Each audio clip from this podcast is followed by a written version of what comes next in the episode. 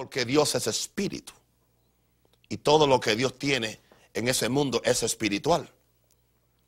Pero para transferirlo al mundo físico se necesita la palabra. Por eso, nada acontecerá. Nada acontecerá en el mundo físico. Padre, bendecimos tu nombre. Alabamos tu bondad y tu misericordia porque tú eres un Dios bueno, maravilloso. Eres rico en misericordia. Aleluya. nosotros te amamos y te queremos y exaltamos tu nombre y tus virtudes. Te damos las gracias, Padre, por este grupo de hombres, Señor, que abren su corazón para recibir la enseñanza de la palabra, para ser entrenados, aleluya, en los asuntos de tu santo ministerio. Padre, en el nombre del Señor, en esta noche, mientras disertamos las escrituras, pedimos que tu Espíritu Santo sea un agente activo que nos enseñe, nos guíe a toda verdad, que nos dé las palabras necesarias para expresar lo que el Espíritu quiere decirle a su iglesia. Oh Padre, en el nombre de Jesús, gracias por el Espíritu de sabiduría y revelación en el nombre de Jesús. Lo pedimos, Señor, cada día. Amén. Amén. Estamos en la lección 10 del ministro aprobado. Y hoy estamos tratando con los cinco enemigos del ministerio. Podemos decir los cinco enemigos del ministro. Básicamente, estos no son los únicos, pero son los principales. Y sí, si usted conquista estos, puede conquistar los demás. Y leemos de 2 Timoteo 2, 19 y 21, pero el fundamento de Dios está firme, teniendo este sello. Conoce el Señor a los que son suyos y apártese de iniquidad todo aquel que invoca el nombre de Cristo. Pero en una casa grande no solamente hay utensilios de oro y de plata, sino también de madera y de barro. Y unos son para usos honrosos y otros para usos viles. Así que si alguno se limpia de estas cosas, será instrumento para honra, santificado, útil al Señor y dispuesto para toda buena obra. Estamos hablando de fundamento, el, fundamento de Dios. Nadie puede cambiarlo. O sea, hay un fundamento que Dios ha establecido.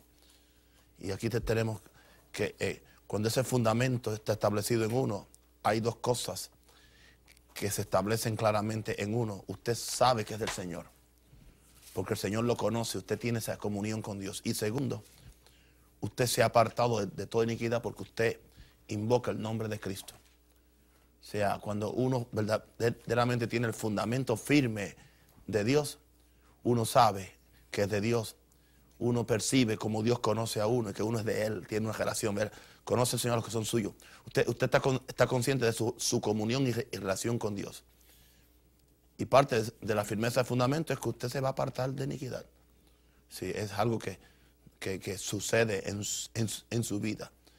Después nos, nos sigue hablando de, de lo que en una casa grande nos da un ejemplo, donde hay utensilios de oro, de plata, también hay de madera y de barro, pero unos son para usos honrosos y otros para usos viles. Pero entonces uno es quien decide lo que uno va a hacer. Si va a ser un, instrumento de plata y oro o va a ser uno de madera y de barro, porque el, ni la madera ni el barro aguantan el fuego y aguantan el tiempo y el desgaste y la persecución es solamente el oro y la plata.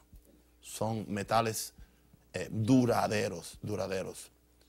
Y, eso no, no, indica que es que Dios, Dios fue quien dijo, pues tú eres oro y tú eres plata. No, tú decides si eres oro y si eres plata o si eres madera y barro. Si eres oro y plata, eres para un uso, un uso honroso. Pero si eres madera y barro, eres para usos viles.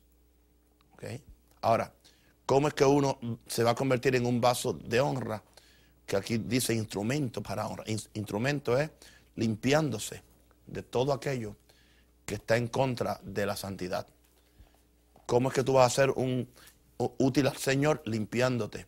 ¿Cómo es que tú vas a ser dispuesto para toda buena obra? Limpiándote. O sea, hasta que tú no te limpies de estas cosas, tú no puedes ser instrumento para honra. O sea, no vas a estar santificado. No, no vas a ser útil ni al, Señor y tampoco no estás dispuesto para toda buena obra. Se, requiere esto. Ahora, el hecho de que una persona tenga un llamado en su vida y esté unido, no garantiza que esté exenta de ciertos peligros que amenazan su efectividad y permanencia en el ministerio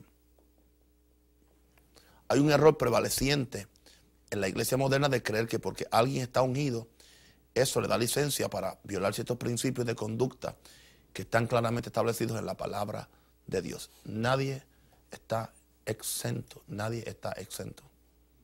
Yo oía un día decir a Ara Roberts en el pináculo de su ministerio, me dice, yo me acuerdo un día cuando estuve al punto de perder mi alma, perder mi ministerio, perder todo el ataque del diablo sobre mi, vida, por poco me hace perder todo.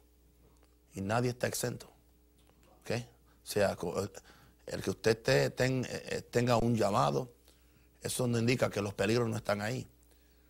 Ah, hoy yo le decía a alguien, hablamos sobre las cosas que uno hace y que otro hace. Y yo, le decía, hay cosas que la gente hace, yo no puedo hacer porque yo no puedo darme el lujo de que el diablo se aproveche, darle un margen a Satanás. Otra persona lo puede hacer y quizás no le pasa nada. Porque el diablo no está ensañado con él.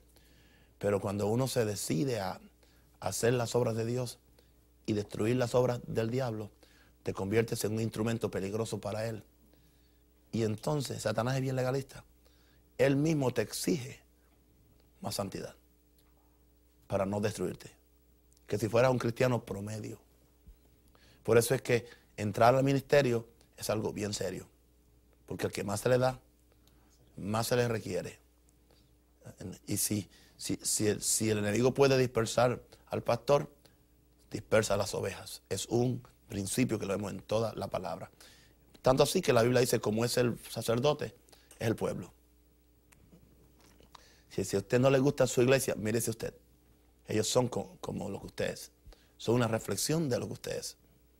Si alguna persona es un blanco favorito para el diablo, es la persona que está al frente de un ministerio, la cual tiene influencia con el público. Hay una influencia con el público.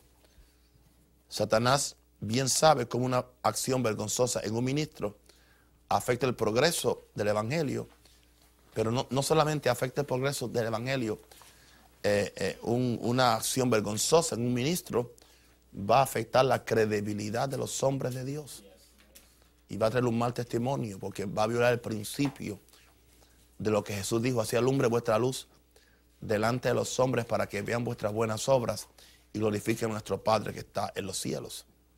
Por eso es que vamos a estudiar estos cinco enemigos porque pueden fácilmente destruir nuestra efectividad como hombres de Dios necesariamente no te, no te quitan la salvación o no te impiden ir al cielo, pero yo no sé, yo no me conformo con vivir una vida mediocre en la tierra, trayéndole vergüenza a mi familia, a mi descendencia, a mi testimonio, y menos a mi Jesucristo, y menos a, este glorioso evangelio, que por, que por sí es la única esperanza que tiene este mundo.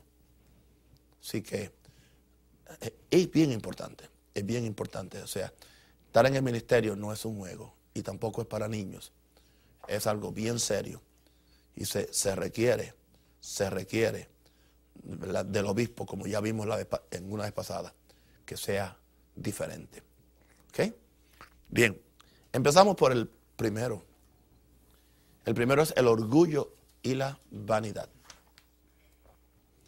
El orgullo es tan, tan y tan y tan y tan peligroso que fue el pecado que hizo que Satanás perdiera su lugar en el cielo junto a Jehová Dios. Lo he repetido miles de veces que Satanás no fue expulsado del cielo por ninguna de las obras de la carne que encontramos en Gálatas 5 o ninguno de los pecados de inmoralidad que encontramos en Romanos 1, sino que Satanás fue expulsado del cielo por Orgullo. Orgullo. Y si hay alguna cosa que el hombre de Dios tiene que cuidarse es orgullo. Porque yo puedo decir, el orgullo es, es el padre de todos los pecados. El orgullo es el padre de todos los pecados. Porque el primer pecado se llama orgullo. ¿Qué es orgullo? Orgullo es a independencia de Dios. Orgullo es autosuficiencia. Orgullo es tener mi propia agenda. Orgullo es hacer mi voluntad. Y en el proceso, sentirme superior a Dios, superior a su palabra y por ende superior a cualquier persona que me rodea. Y es el y una persona no tiene ni que ni que adulterar, ni emborracharse, ni cometer ningún pecado eh, grande para irse al infierno. Si la persona escoge un, un modo de vida independiente de Dios, donde, donde él considera que sus preceptos y sus principios son más válidos que los de Dios, ya eso, eso solamente eh, eh, capacita a la persona para pasar su eternidad en el infierno, porque es pecado de orgullo, prepotencia. Y dice que al orgulloso Dios lo mira de lejos. Aquí tenemos el caso de, de, de Usías en 2 Crónicas 26, 16, dice, mas cuando Usías ya era fuerte, su corazón se enalteció para su ruina, porque se rebeló contra Jehová su Dios, entrando en el templo de Jehová para quemar incienso en el altar del incienso. Él no era sacerdote, él no podía ofrecer incienso. Dios había reservado este ritual solamente para los sacerdotes ungidos para este ministerio. Pero fíjense, dice, cuando era fuerte, cuando era fuerte, cuando se hizo fuerte en su reinado. Fuerte porque Dios lo hizo fuerte, Dios lo fortaleció, Dios lo, lo levantó. No pudo bregar con su posición de exaltación, no pudo bregar con su posición de importancia y en vez de darle la gloria a Dios, su corazón se enalteció para su ruina. O sea, el orgullo es un pecado del corazón. Del corazón.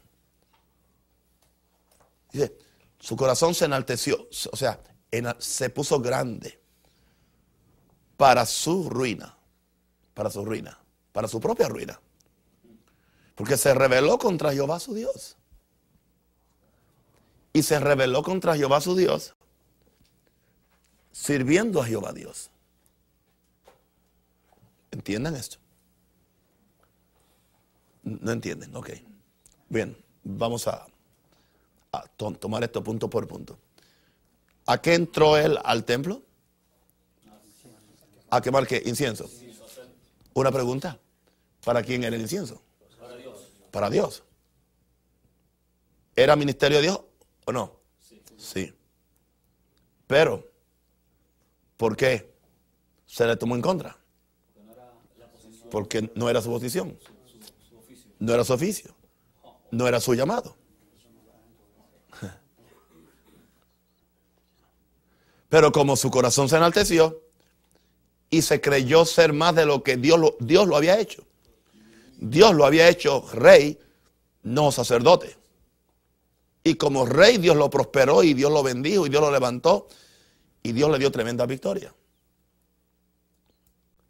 Pero él no, no se conformó con el oficio y el llamado donde Dios lo puso. Y aún a nombre de estar sirviendo a Dios, pecó contra Dios. O sea que, que no es que él le, ofreció incienso a ningún Dios pagano, es al mismo Dios del cielo. O sea, tenemos que tener cuidado de que, de, que, de, que, de que nosotros no tratemos de meternos en algo que Dios, Dios no nos quiere y que no es nuestra área. Porque se constituye en qué? En, en pecado de orgullo.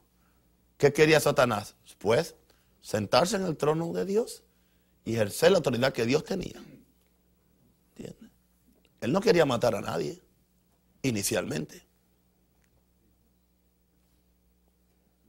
Pero él quería ponerse en el lugar de Dios.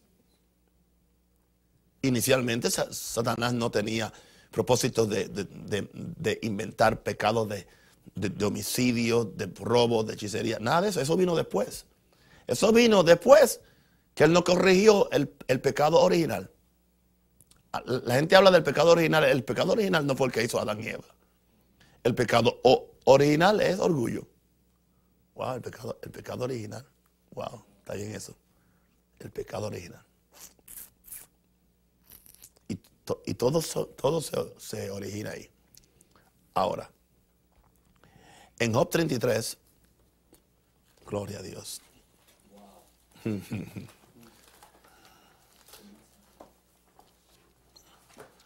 Ahora, el orgullo no solamente se dice en alguien que establece su punto en voz audible y en, y en voz, y en voz eh, eh, eh, firme. El, orgullo puede ser el que, el que está calladito y no responde y, y se queda en la casa con su propia agenda por dos o tres años.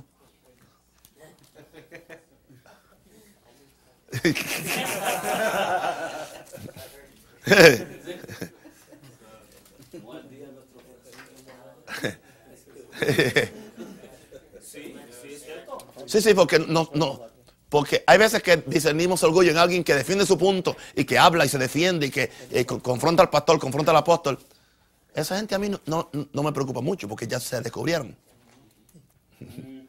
Pero es en aquel que calladamente se revela.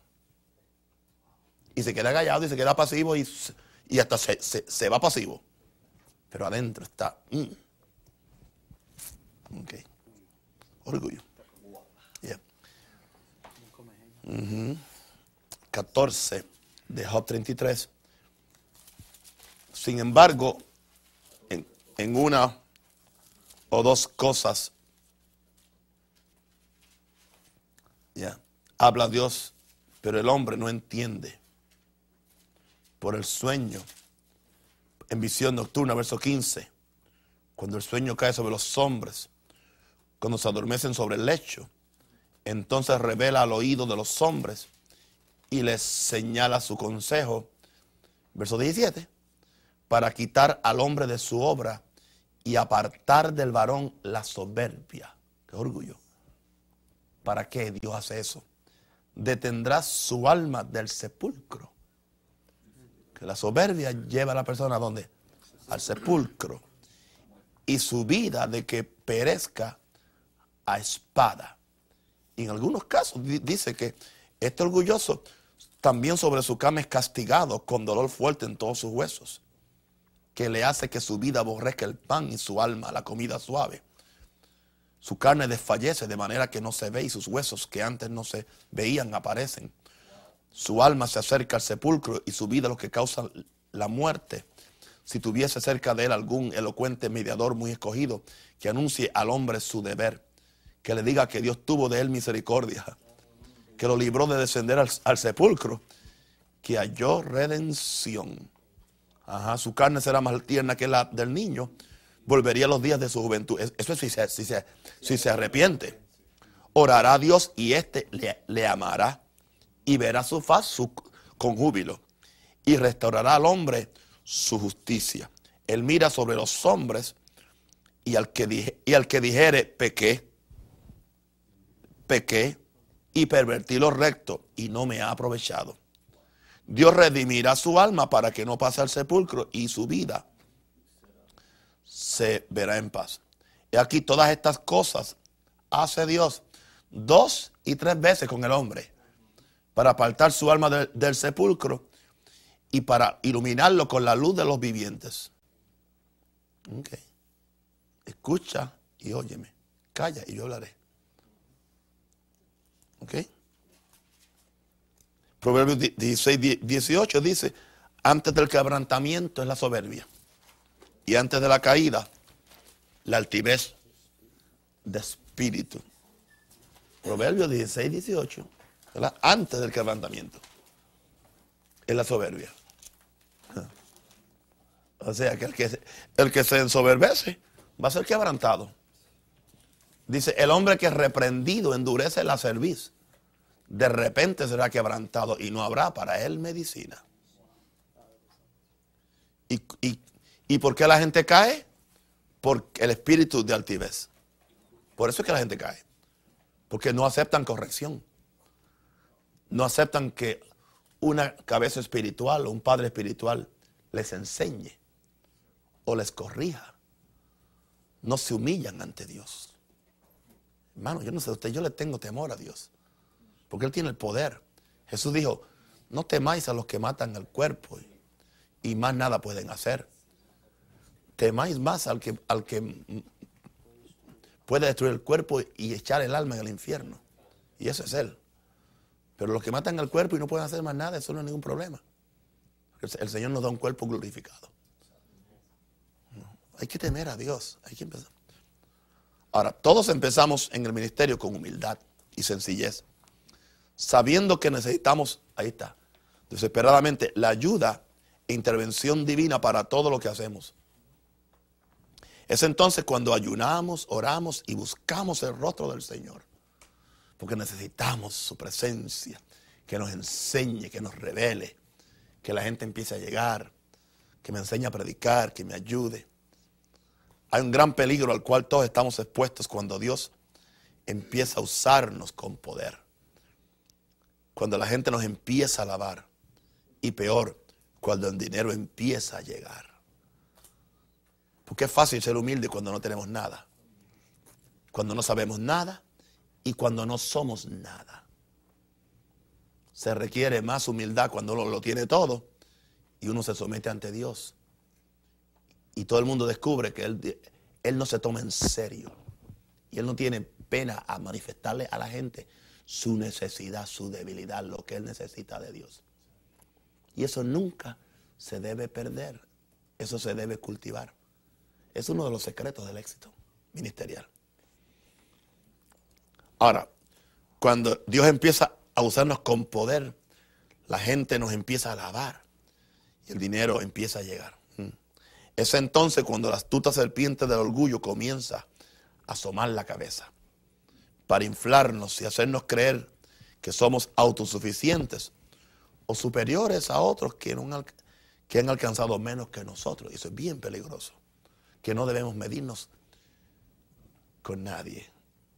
No debemos medirnos con nadie para creer que hemos llegado, ni, hemos, ni debemos medirnos con alguien para creer que no debemos hacer algo más porque estoy mejor que todos ellos. De ninguna forma. Solamente nos debemos medir con Jesús. Y usted sabe lo que le pasó a Pablo. Cuando midiéndose con Jesús, después de viejo y anciano, el mensaje que prediqué, ¿qué dijo Pablo? No llego, no lo conozco. Y después dice, si acaso llegase, no que lo he alcanzado no que haya llegado. Y, dice más, y no, y no pretendo tampoco, tampoco voy a pretender que lo tengo. Después de todo lo que él había hecho y había experimentado. ¿Por qué? Porque Pablo sabía que esa era la forma de él mantenerse humilde y que nunca la, serpiente del orgullo levantara la cabeza. Por eso el hombre vivía crucificado. Con Cristo estoy juntamente crucificado. Aleluya. Esta actitud siempre arrastra al individuo a cosas peores que nunca pensaba cometer. El diablo nunca pensaba dividirle a Dios el cielo, originalmente. Pero algo sucede con el orgullo. El orgullo, cuando tú no lo corriges, te provee de excusas para todo lo que tú vas a hacer. El orgullo le provee a la persona una defensa, de forma que él se justifica a sí mismo. Que lo que está haciendo es real, es legal, es propio y es moral. Y hay que hacerlo. Por eso es que es tan difícil tratar con una persona llena de orgullo y de soberbia. Porque ya el mismo orgullo le proveyó los argumentos necesarios y suficientes para él poder defender su posición. ¿Entienden eso? Ok. Fue el orgullo el pecado original, el cual llenó el corazón de Lucifer para rebelarse contra Dios, de acuerdo a Ezequiel 28, 17. Se le olvidó a Satanás que todo lo que él era, tenía y hacía, se lo debía a su creador. Pero se le olvidó. Esta es la misma situación de ministros que se les olvida que de, de no ser nadie, Dios los llamó, los equipó y los sentó con los príncipes de su pueblo. El resultado de este pecado siempre será el mismo.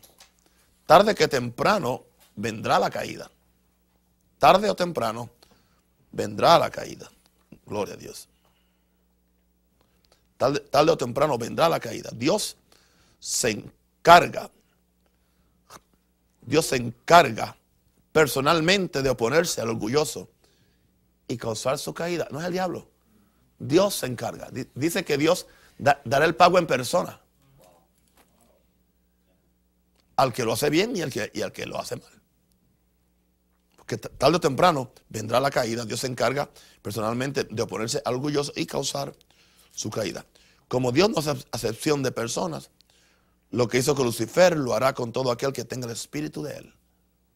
Porque el espíritu de orgullo es el espíritu de Lucifer. Ahora, ¿cómo mantenerme libre de este, de este enemigo? Nunca te tomes muy en serio. No importa cuánto Dios te use. Porque tú no te estás usando, te están usando.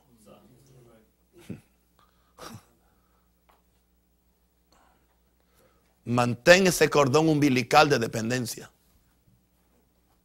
Díselo al Espíritu Santo. Te necesito. Sin ti soy nada. Sin ti no puedo hacer nada.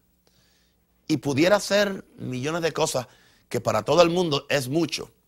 Pero si es sin ti, es nada. Es basura. No vale nada. Porque si no surgió de ti, no vale nada. Sé sincero con Dios. No quites de mí tu mano. No quites de mí tu unción. No lo quites. Dame, dame, dame tu gracia. Dame tu poder. Dame lo que necesito cada día. Señor. Es una actitud que usted tiene que cultivar, cultivar, cultivar, cultivar. Y sé sincero con Dios. Señor, estoy escaso en esta, en esta área de paciencia. No soy paciente. Señor, cualquier cosa me impacienta. Señor, soy rencoroso. Tengo un fusible muy, muy débil. Cualquier cosita me, lo hace explotar. Santo el Señor. Ser sincero con Dios. Señor, soy de doble ánimo. Ayúdame. Reconozco mi debilidad. Reconozco eh, eh, mi carnalidad. Reconozco mi necesidad. Necesito la ayuda diaria no de, los domingos, diarias del Espíritu Santo. Eso es para tú mantenerte libre de este primer enemigo, para vencerlo. Mantén una dependencia diaria con Dios por medio del Espíritu Santo, diciéndole a Dios que eres un incapacitado sin su ayuda. I'm a handicap without your help. I need your help. I need your grace. I need your empowerment. Necesito que tú me des el poder que tú me, santifiques, que tú me corrijas. Mira, castígame con vara si quieres, pero no me dejes sin yo estar preparado para hacer tu voluntad. Ahora, pero además de eso, aquí otro consejo. Acepta la corrección de verdaderos amigos y de tus líderes espirituales. Acéptala, porque ellos ven lo que tú no ves. Un buen amigo tuyo, un buen hermano no, es aquel que te, aplaude tus defectos y tus demonios, sino que en mucho amor, porque es tu amigo y tu hermano tiene derecho a, corregirte y a decirte que eso no está bien, que eso no le agrada a Dios. ¿Entiendes? Ah, pero es que yo, yo no quiero perder su, su amistad. No la vas a perder. Porque ese es un amigo. Ese es un hermano. Gloria a Dios. Además de eso, hay algo más aquí. Renuncia a este espíritu cada día. Renuncia a él. Especialmente si ya tienes discernimiento que lo tiene y que de, repente levanta la cabeza. ¿cómo, tú sabes si lo tienes? Si tú, hablas mucho de ti. Y si tú siempre hablas en, la primera persona, el yo, first person of the singular. Yo, y yo, y yo, y yo. Y que no dejas hablar a nadie. ¿Tú conoces gente así? que tú dices un testimonio y ellos siempre tienen uno más grande que el tuyo para montarlo encima del tuyo. To tap your testimony. O, tú dices una experiencia, pero en un, espíritu, no porque quieres, sino porque estás agradecido por lo que Dios hizo. Y sin tú terminar la oración, ah, yo también tuve esto. Y, no, pero yo también tuve esto otro. That's right. Porque, primeramente, aun ese, ese no es el momento, porque yo lo dije para glorificar a Dios. Él lo dijo para glorificarse Él y para también aparecer tan espiritual como yo. Cuando yo no lo dije para aparecer espiritual. Lo dije en un momento de acción de gracia, de agradecimiento, de, de, ilusión con mi Señor. Y que quería compartir lo que Él hizo con, conmigo. Pero entonces aquel viene y pone su testimonio encima del mío para esparrachar el mío. ¿Entiende? Eso es orgullo. O si, o si yo estoy hablando de un hijo mío que hace algo tremendamente pues, en Dios que hizo, que no quiero, estoy exaltando a Dios por lo que hizo, pero entonces Él viene, no, pues el mío también, y, oh Padre Santo, eso es carnalidad. Y, pero esas cosas no se ven. Eso es orgullo. O sea, cuando tú, tú siempre tienes que poner algo encima de lo que otro puso. Para hacerte ver mejor que Él. Pero esas cosas no se ven a menos que un apóstol te las diga.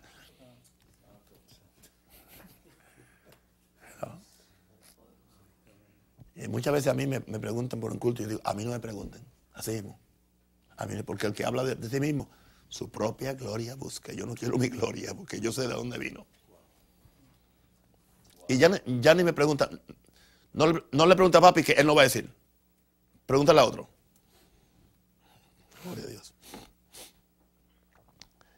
Y pide al Espíritu Santo que te revele cuando el orgullo está entrando en tu vida. Pídele que te revele, pídele. Dile, Espíritu Santo, revélame. Eh, dame a entender cuando está entrando. Sí, revela, porque yo no quiero, o sea, es el primer enemigo, es, más fuerte que todos, todos los otros. Y este da nacimiento a los otros que vienen ahora.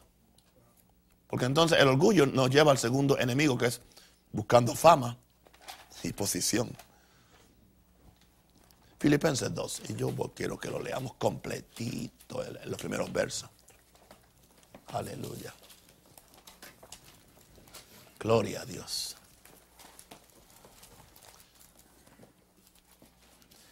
Bienvenidos a la muerte del yo. Santo.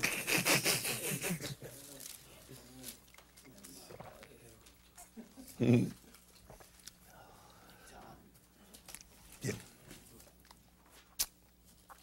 Por tanto, si hay alguna consolación en Cristo, si hay algún consuelo de amor, si alguna comunión del Espíritu, eso está en Jesús. ¿eh? En, Jesús hay todo eso. Hay consolación, hay consuelo, hay comunión del Espíritu, hay afecto entrañable, hay misericordia. Si, si hay alguna, si hay algo de eso, si tú has encontrado eso, dice Pablo, completad mi gozo, sintiendo lo mismo, teniendo el mismo amor, unánimes, sintiendo una misma cosa Nada hagáis por contienda, por vanagloria. Nada. Antes bien con humildad, estimando cada uno a los demás como superiores a él mismo. Gloria a Dios. Ayer cuando Joan me dijo que Dios la había llamado al ministerio evangelístico sin ella querer, cuando estaba ahora sola en una casa, yo dije, yo, estoy dispuesto a ser tu diácono.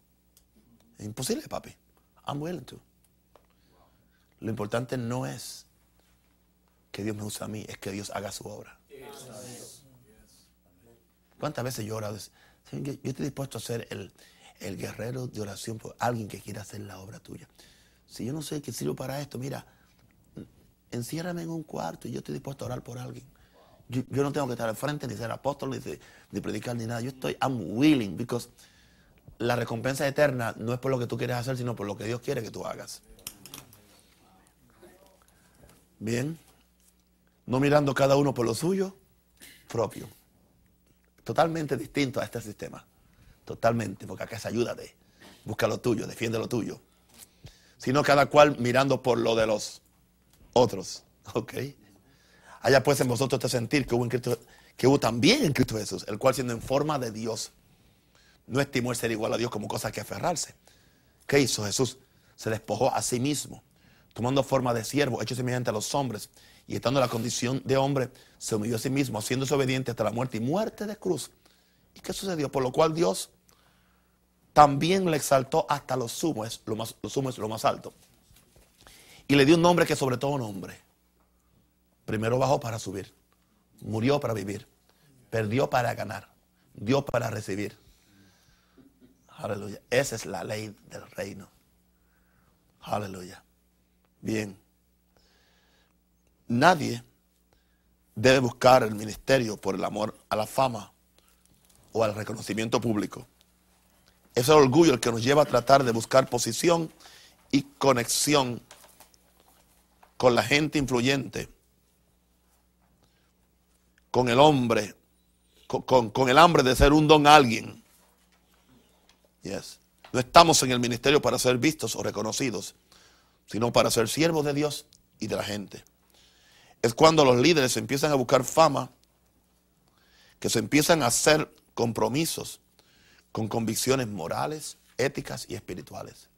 Uno empieza a comprometer, a negociar sus convicciones morales, convicciones éticas y convicciones aún espirituales. Cambiamos la palabra. ¿Entiende? Para, para, para, para buscar fama, para buscar la gente famosa. El próximo paso siempre es el pecado. Especialmente cuando razonamos que el fin justifica los medios. Y se hace en la iglesia. ¿Cuántas cosas están haciendo las iglesias para atraer a la gente? ¿Cuántos enredos se, se meten con la ciudad? ¿Cuántas cosas no éticas se hacen? ¿Cuántas cosas no legales se hacen? Porque no es para la causa de Cristo, es para sostener la iglesia, porque si no la iglesia se cae. Mejor que se caiga, porque si Jehová no edifica la casa, porque si el primer fundamento no es Dios, entonces no es de Dios. Y hay muchas cosas que se caerían si se las dejáramos a Dios. hay muchas cosas que se caerían se entonces ellos saben que la obra no es de Dios. Y como saben que no es de Dios, pues tienen entonces que empujarla a ellos. Porque es la única forma que sigue la maquinaria corriendo. Porque ellos saben que si la dejan por sí sola, sin Dios se cae, porque no, no es de Dios.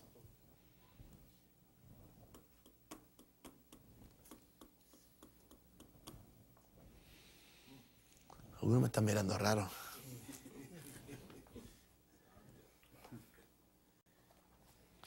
Los discípulos de Jesús tenían este problema.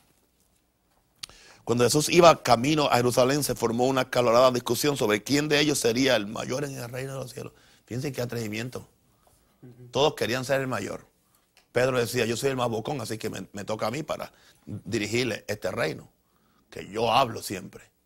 Juan dijo, no, pues yo soy la encarnación del amor. Es como es un reino de, de amor, me toca a mí porque para que todos se amen. ¿Entiendes? Posiblemente Mateo dijo, no, me toca a mí, yo sería un buen administrador de las finanzas del reino, porque yo era quien colectaba los tributos, los impuestos, así que se supone que yo sea, porque para que la economía del reino esté bien, porque yo tengo, yo, yo sé cómo administrar plata, soy un CPA. y sabe Dios lo que dijeron otros. Cada uno tenía su razón. Particular para creer que merecía ese lugar de fama y honor. Jesús discernió este espíritu equivocado y les dio la gran lección de su vida al decirles que estaban operando de acuerdo al sistema de, este mundo. Y en su reino no sería así. Él estableció que el secreto de la grandeza es el servicio, no la búsqueda de promociones o posiciones. En otras palabras, el que el que no puede, el que no puede servir, no debe dirigir. El que no sabe servir, no debe dirigir. Por eso es muy saludable que personas que quieren entrar al ministerio hayan primero servido en la iglesia. Servido. Servido manualmente, servido en, áreas que no son ni aplaudidas ni reconocidas y muchas veces son hostigadas. Porque ahí es donde usted aprende a servir. Y usted aprende algo ahí. Usted aprende ahí que usted está sirviéndole a Dios, no a la gente. Porque yo quiero que usted entienda esto en el ministerio. Maldito el hombre que confía en el hombre. Porque la gente no es todo. ¿Usted cree que a mí la gente me trata igual en todos los cultos? No. Cuando el culto está unido y la gente y la gloria baja y todo, hay una fila. Todo el mundo me quiere besar, me quiere abrazar. Pero cuando he predicado un mensaje de esos rajatablas, yo me quedo en el púlpito y yo veo como la gente agarra esa Biblia y van para afuera, especialmente el domingo por, la mañana, que viene más la gente religiosa dominguera. Salen y yo le digo un día, acá, mira acá, mira, mira, mira cómo están saliendo, mira.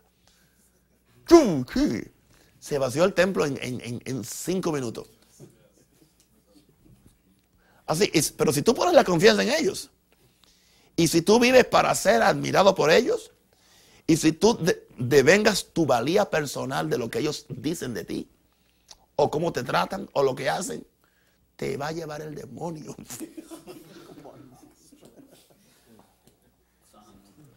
Porque tú tienes que establecer el primer principio. Dios es mi fuente de todo. Eso es importante. Que la gente no siempre está del mismo ambiente tampoco. Hay días que vienen con una unción gurú, se quieren comer los bancos. Otros días vienen ahí a mirarte. Y no importa lo unido que tú estés. Y esos son los días que un pastor me llama. ¿Qué puedo hacer en situaciones así?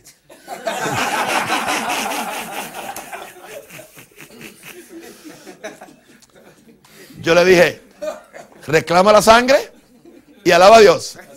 Pero no, no pelees con ellos, porque no resuelven nada. Yo lo dije que no, no dan ganas.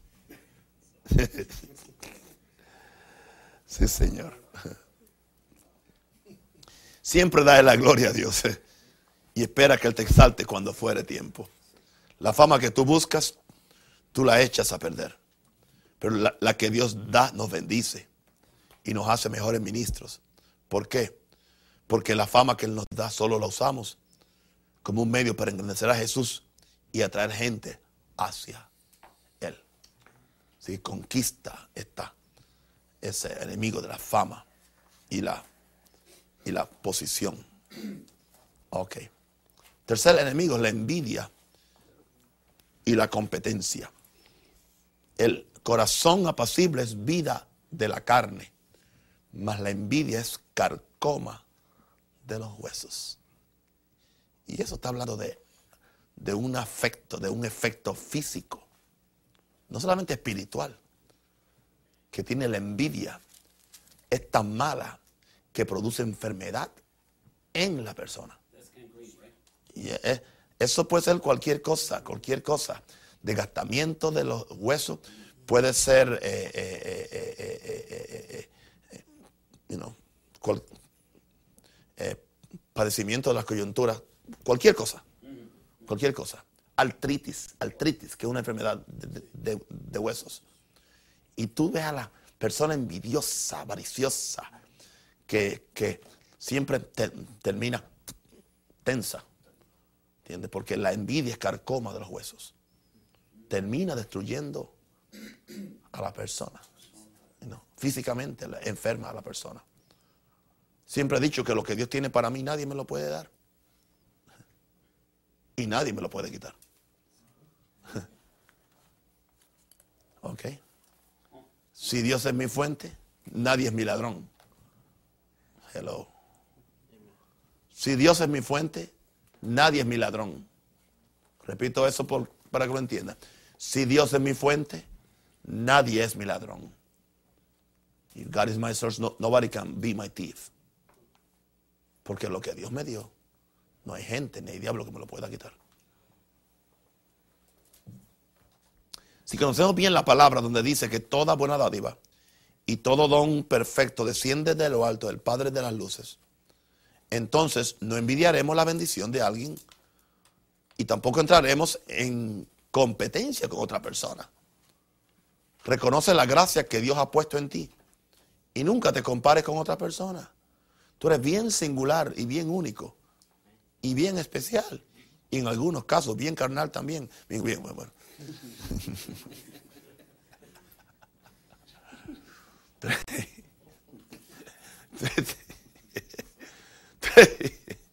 Tú bien singular, bien especial, bien único, único, único. Y Dios te dio una gracia a ti especial. ¿Ok? No envidies la iglesia o el ministerio de otra persona. Y no trates de competir con otros. Aprende a gozarte con el éxito de otros. Y algún día alguien se gozará con el tuyo. Porque la ley del reino es lo que el hombre sembrare. Eso también segará. Siembra en el sueño de otro y algún día otro eh, sembrará, sembrará en tu sueño. He observado ministros que están muy preocupados con lo que están haciendo otros ministros u otras iglesias. Están más preocupados con eso que con lo que Dios los mandó a hacer a ellos. Gastan más tiempo en hacer preguntas y cuestionar las motivaciones de otros. De tal forma que ellos terminan no haciendo nada. Olvídate de la casa del vecino, e-, edifica la tuya. Deja que el vecino edifique la de él. Gloria a Dios.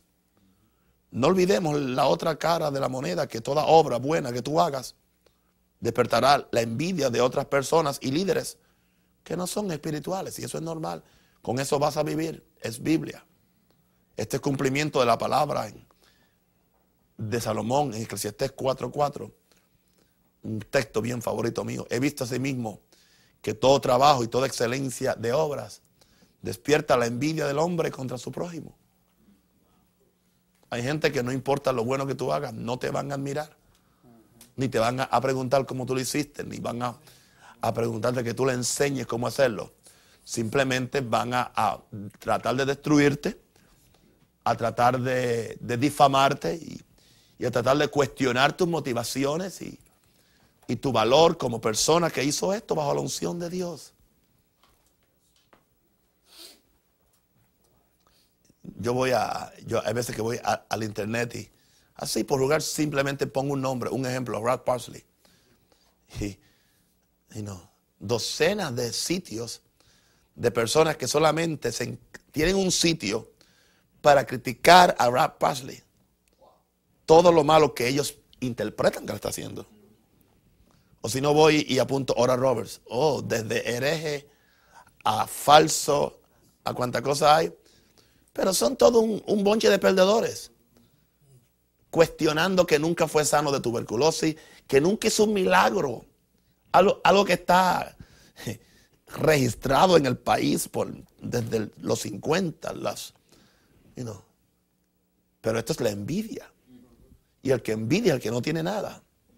Te das cuenta que los que tienen mucho y han tenido éxito, quieren estar con otra gente de éxito, se llaman, los ayudan, comen juntos.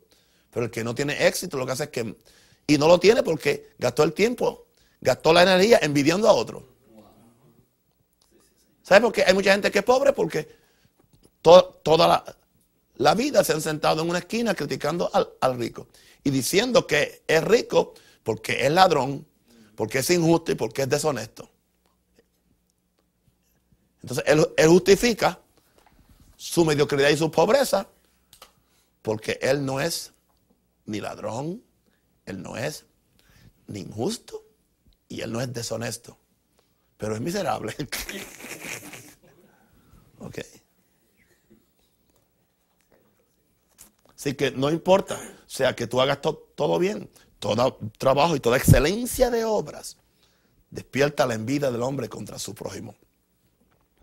Nunca hagas algo porque otro lo está haciendo, sino porque Dios te está dirigiendo a hacerlo. A mí Dios nunca me ha mandado a, poner una escuela aquí.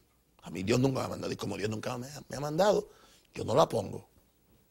Porque yo, yo, no voy a hacer lo que la gente quiere o lo que hace falta, sino lo que Dios dice que se haga. ¿Ok? Porque lo que yo empiezo, yo tengo que perfeccionarlo y financiarlo. Pero lo que Dios empieza, Él lo perfecciona y eventualmente Él lo, Él lo, financia también. ¿Ok? Funciona en la gracia y en la unción que Dios ha depositado en ti. Y no tendrás que envidiar a nadie, ni competir con lo que otro está haciendo.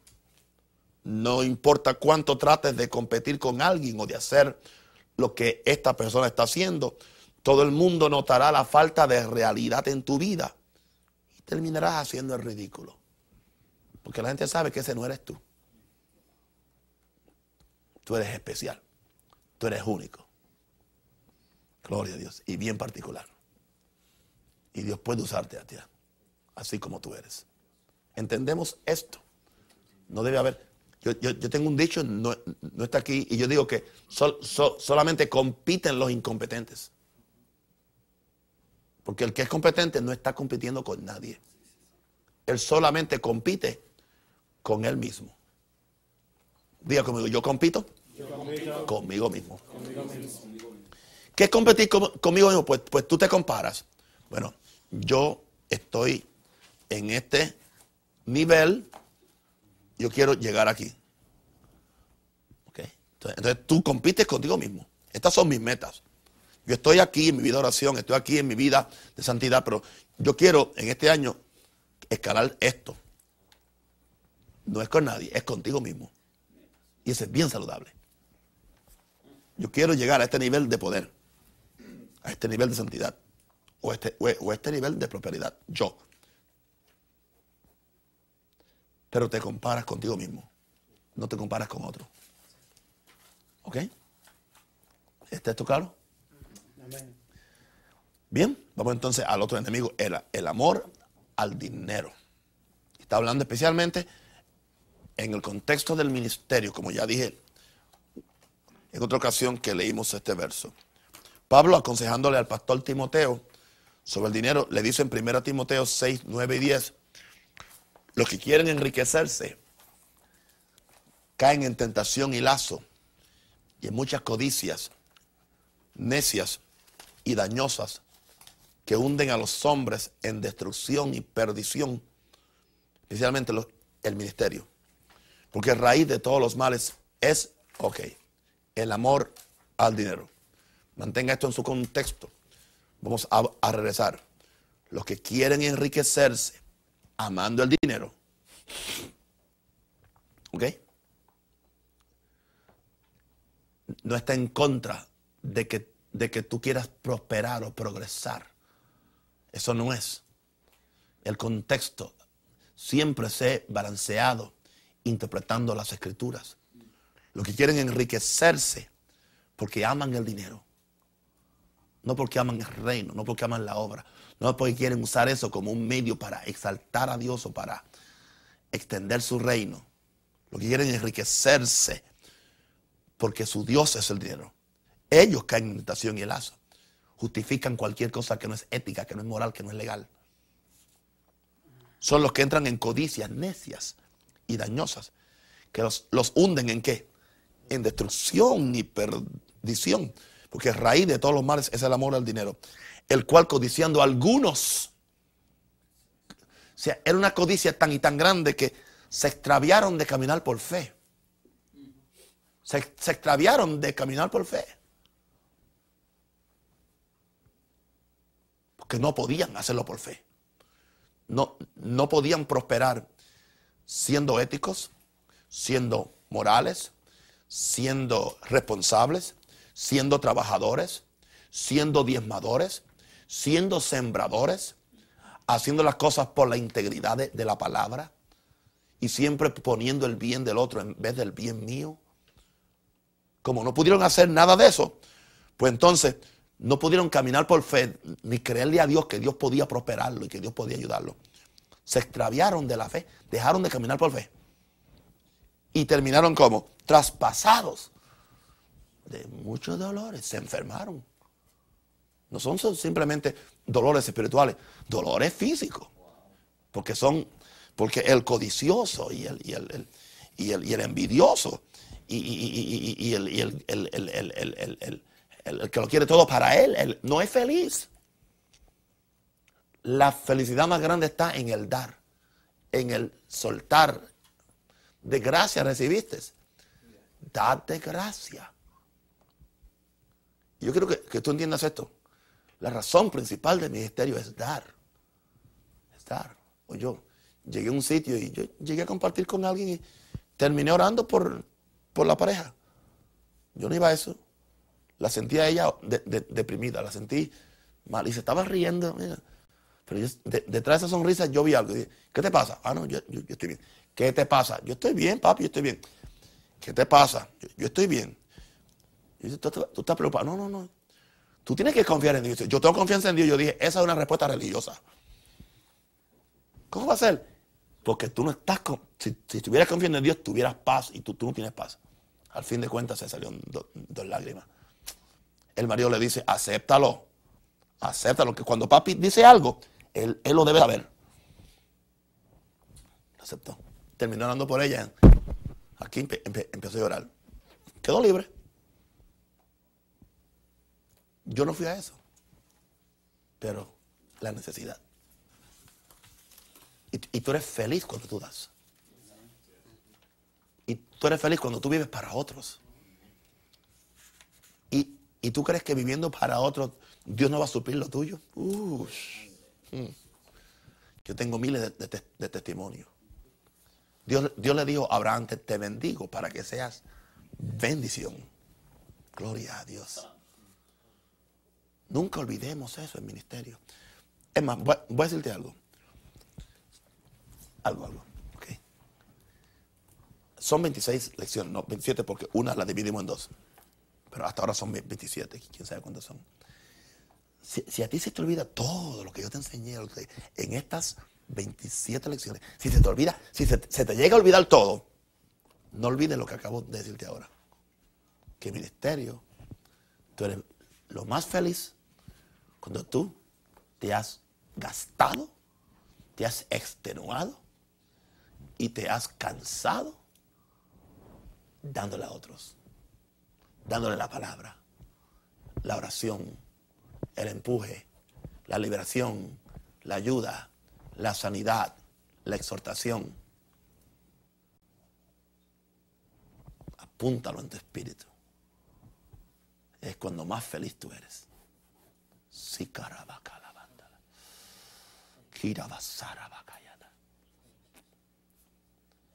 Y muchas veces eso se pierde en el ministerio. Muchas veces eh, pensamos, ¿qué hay para mí? No, no, no, no. Para mí lo va a haber todo si yo pongo a otro en primer lugar. Porque es una ley del reino. Dad y se os dará. ¿Y qué se te va a dar? Medida buena, apretada, remecida y rebosante darán en vuestro regazo. De gracia recibiste. Date gracia.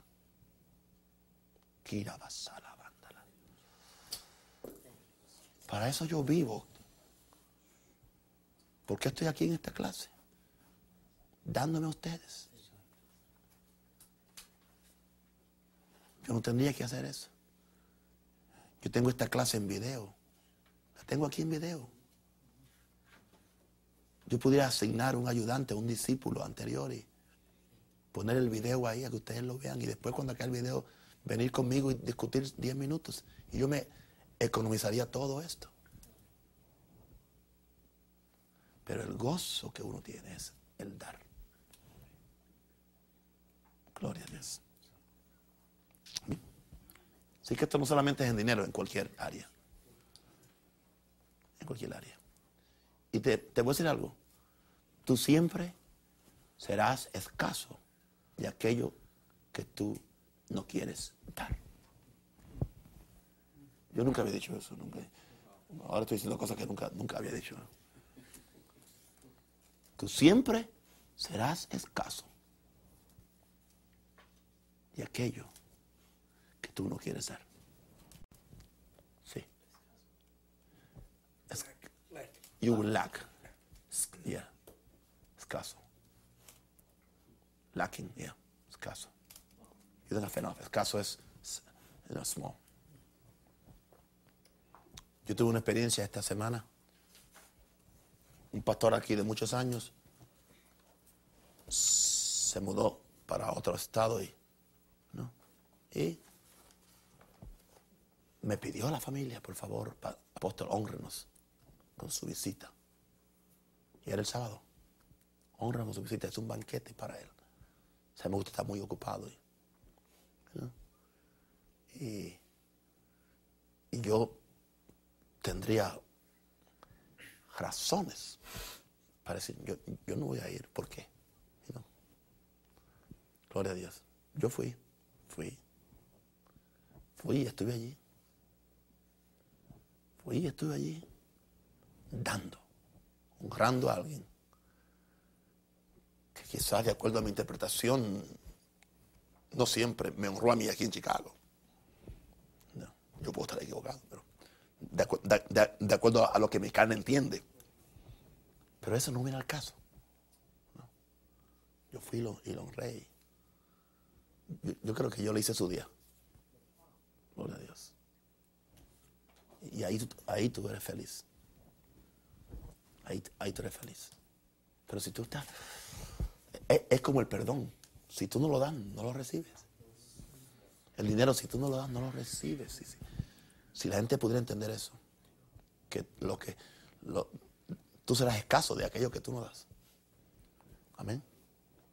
¿Por qué yo tengo tanta revelación de la palabra? No es porque yo sea nada de inteligente, es porque la estoy dando.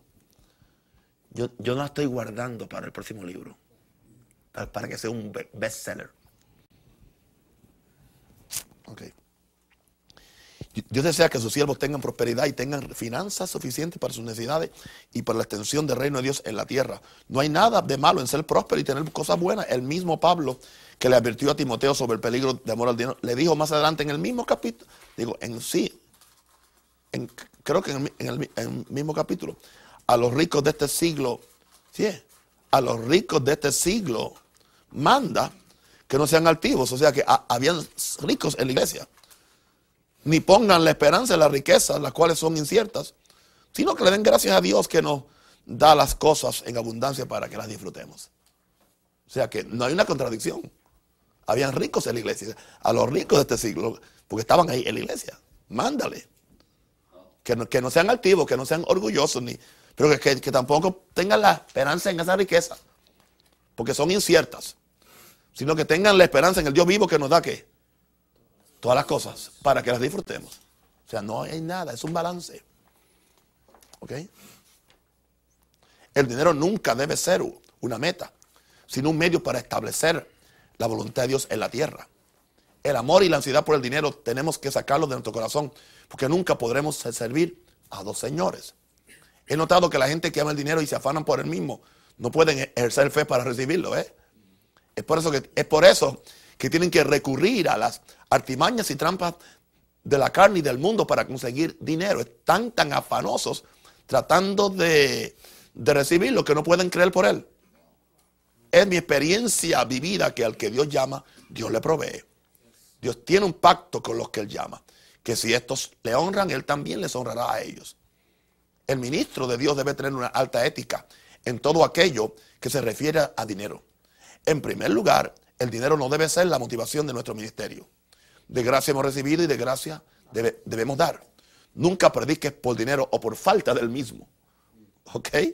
No busques lugares para predicar por conveniencia económica. Considera una abominación y una vileza el predicador que exige una cantidad determinada de dinero por ir a predicar a una iglesia. Este es el espíritu de Balaán, el cual Dios juzgará severamente. El que profetiza tarde, el que profetiza por dinero tarde o temprano, termina siendo siervo de los hombres y no de Dios. ¿Ok? Tarde o temprano termina siendo siervo de los hombres y no de Dios. Son muchos los ministros que han perdido la unción por causa del amor al dinero. Es mi opinión personal que ningún ministro debe enredarse en otro tipo de negocios con el fin de almacenar dinero. No debe enredarse, enredarse. No, no dije que no tenga negocios, que no debe enredarse. Si los tiene, deben ocupar un segundo lugar en su vida. No deben ser lo primero. ¿Ok? El ministro debe ser totalmente íntegro en el manejo de sus finanzas y las finanzas del ministerio. Nunca le tomes prestado un miembro de. Nunca. Ni favorezcas a un miembro o familia porque son los mejores contribuyentes.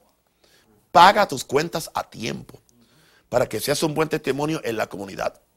Sé fiel con el Señor en tus diezmos y ofrendas y nunca dejes de honrar al compañero ministro que viene a ministrar a tu iglesia.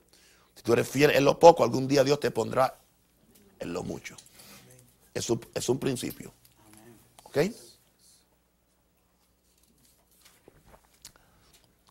Número 5. El lazo que más gusta. El enemigo que más nos gusta a los hombres.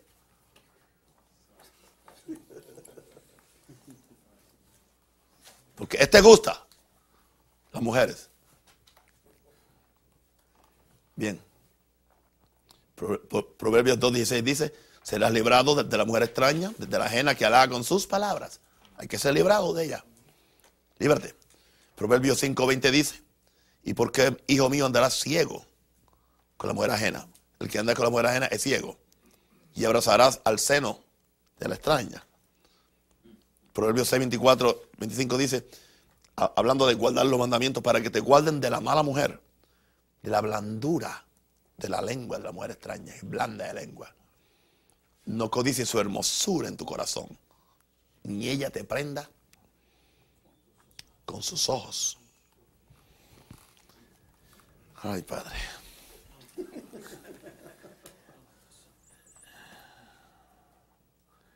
En cada caída de todo hombre de la Biblia siempre ha habido una mujer envuelta. ¿Ya? ¿Por qué? Abraham tuvo a Agar. David tuvo a Besabé y Sansón tuvo a Dalila.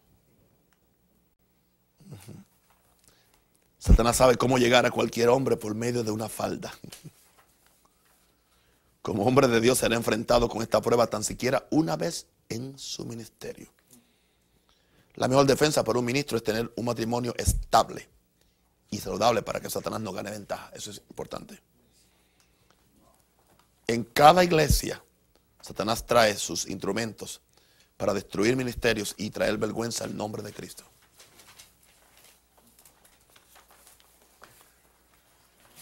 Sea que Ricky, ya en, tu iglesia hay una que el diablo puso ahí para tratar de tumbarte a ti.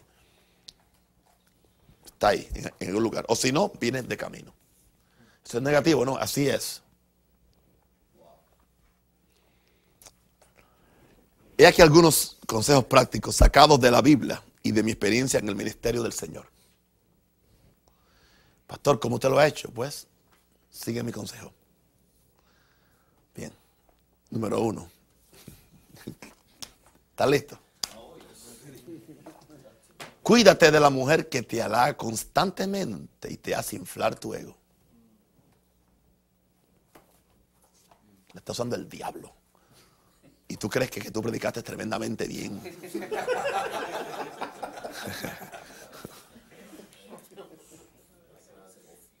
o tú crees que tú te pusiste un traje que, que ella nunca le ha visto puesto a más nadie. Cuídate de la mujer que te da constantemente y te hace inflar tu ego. Eso es lo primero. Ok. Número dos, cuídate de la mujer que siempre quiere consejería individual. Al pastor solo, sin la esposa, sin ninguna mujer. Y ella sola. Porque te quiere hablar de los problemas que tiene con su marido. te quiere explicar cómo él no la satisface y quiere que tú le expliques, que tú le aconsejes. Pero que ni esté su marido ni esté tu esposa. Y decimos, hay mujeres que a mí me lo digan. Yo, quiero hablar con usted solo. Yo no quiero que esté Minerva. ¿Trae a tu marido? No, tampoco. Es entre usted y yo. Digo, uh, uh.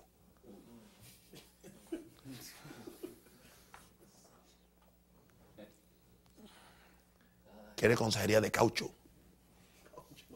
Couch counseling.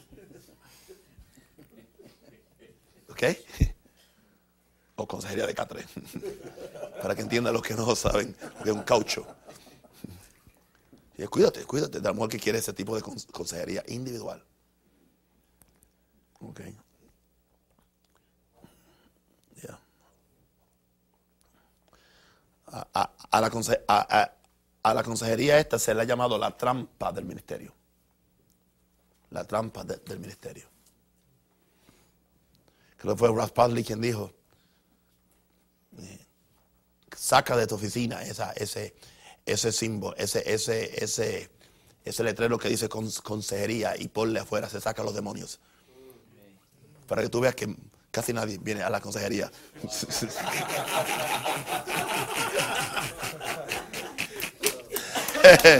Santo el Señor. Sí, sí.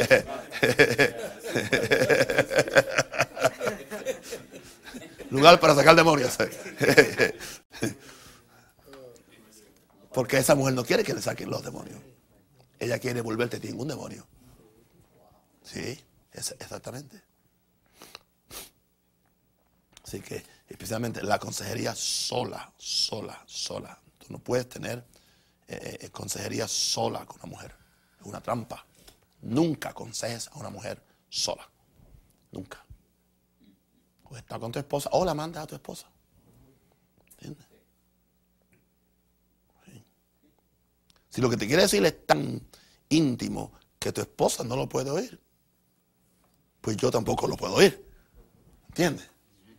Porque si, si mi mujer no lo puede oír, pues entonces ella es mujer igual que ella. Pues menos lo puedo oír yo. Entonces, si ella quiere que yo oiga algo y que no lo oiga mi esposa, uy, no es fuerte.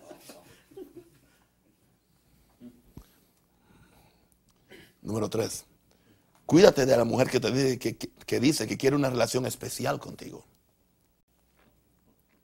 Una relación especial. Pues que yo quiero una relación especial con usted. Quiero que usted sea mi, amigo. No, yo no soy tu amigo, yo, soy tu pastor. Qué amigo ni amigo. Y yo quiero ser su, su, amiga favorita, su amiga predilecta. Ya tú sabes.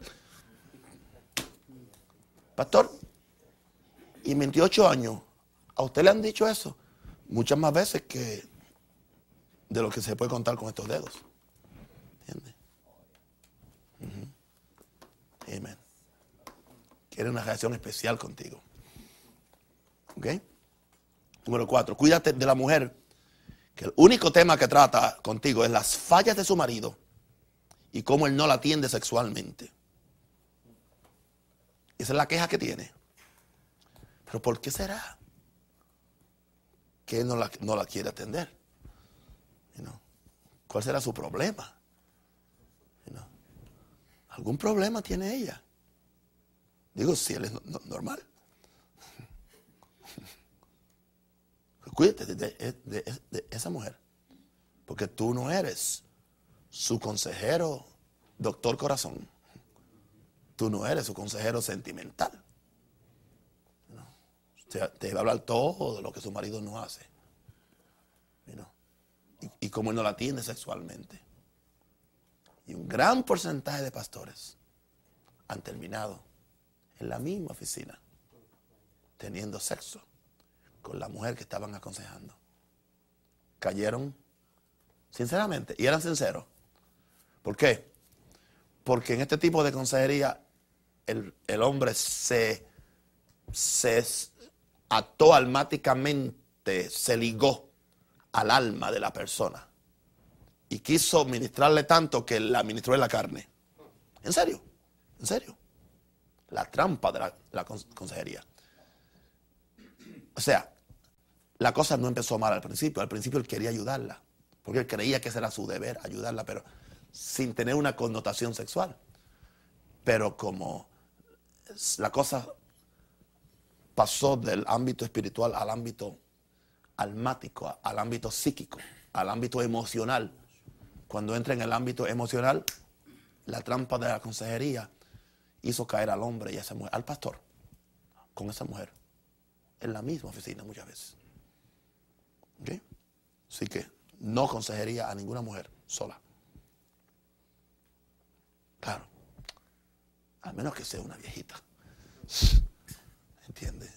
Yo no necesito a nadie, a nadie al lado para yo aconsejar a hermana Crucita.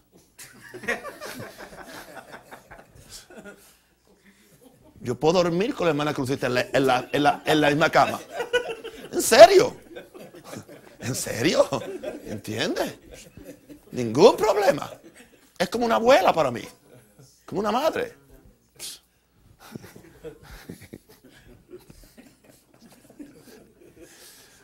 Aleluya.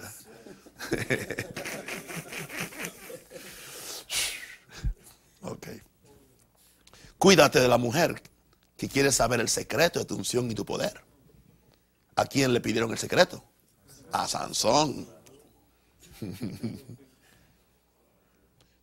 Pero ahora el 6 no es menos importante porque ahora, porque en algunos casos, no solamente la mujer tiene problemas con su marido, sino que el pastor tiene problemas con su mujer. Hello.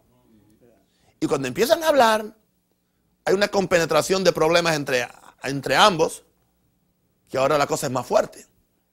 Porque entonces, ella abre su corazón con todos los problemas que tiene su marido, y el estúpido del pastor también abre su corazón a contarle a ella sus problemas con la que es la madre espiritual de la iglesia, que nunca debe hacerlo con ninguna otra mujer por razón de ética, por razón de, honor y por razón de respeto a su mujer.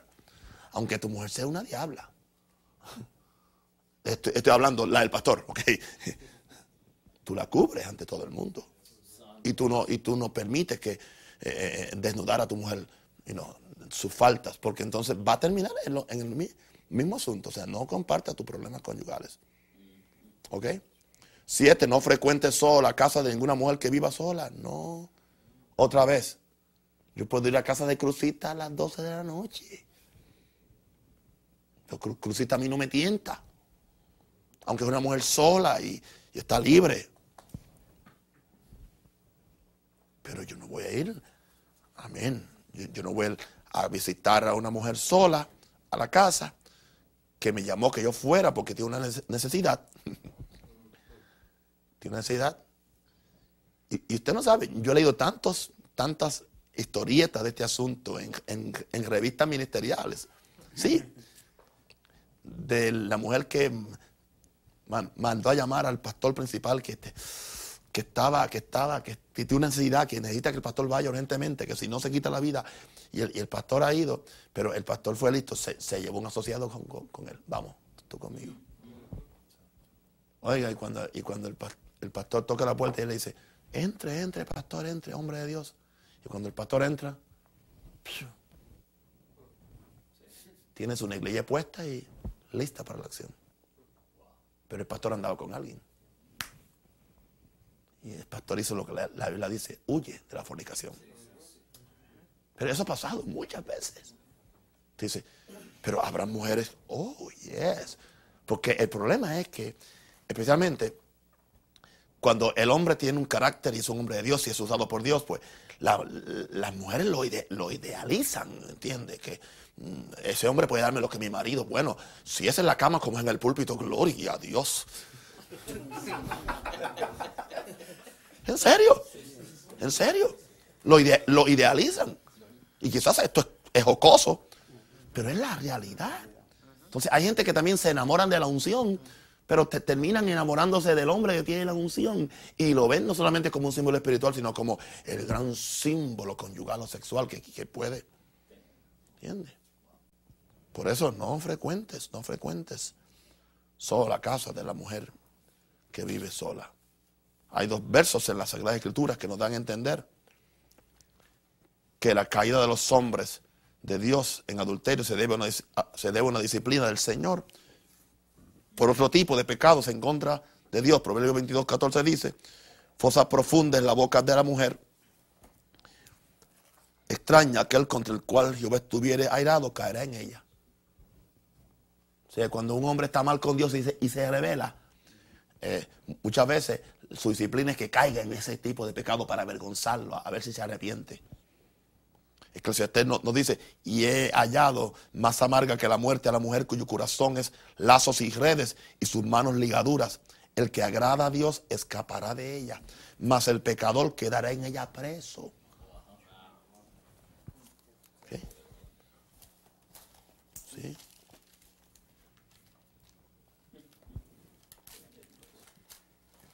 Es mejor ni visitarla.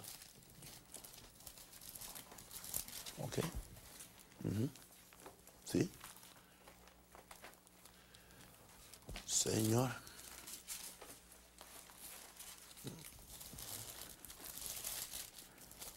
Ok.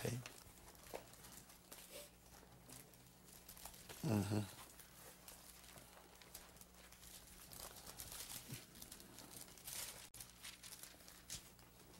Ok. Aleja de ella tu camino, cinco o seis proverbios. Aleja de ella tu camino y no te acerques a la puerta de su casa. No te acerques. 5, 8.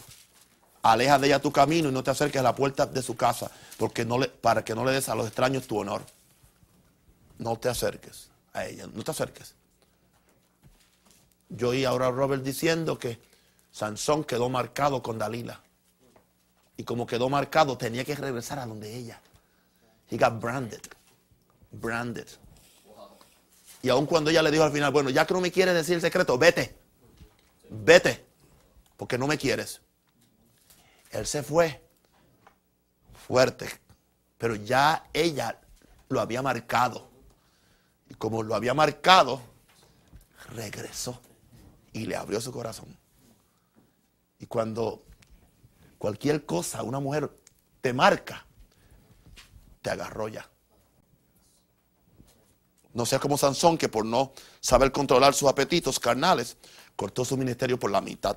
El que pudo gobernar Israel y morir lleno de honores y gloria, mu- murió como un tonto junto con sus enemigos. Parece que 5 o 10 minutos de placer no se pueden comparar con el daño que puedes causar a la iglesia de Cristo y a tu cre- credibilidad como siervo de Dios. Recuerda estas palabras por el resto de tu vida.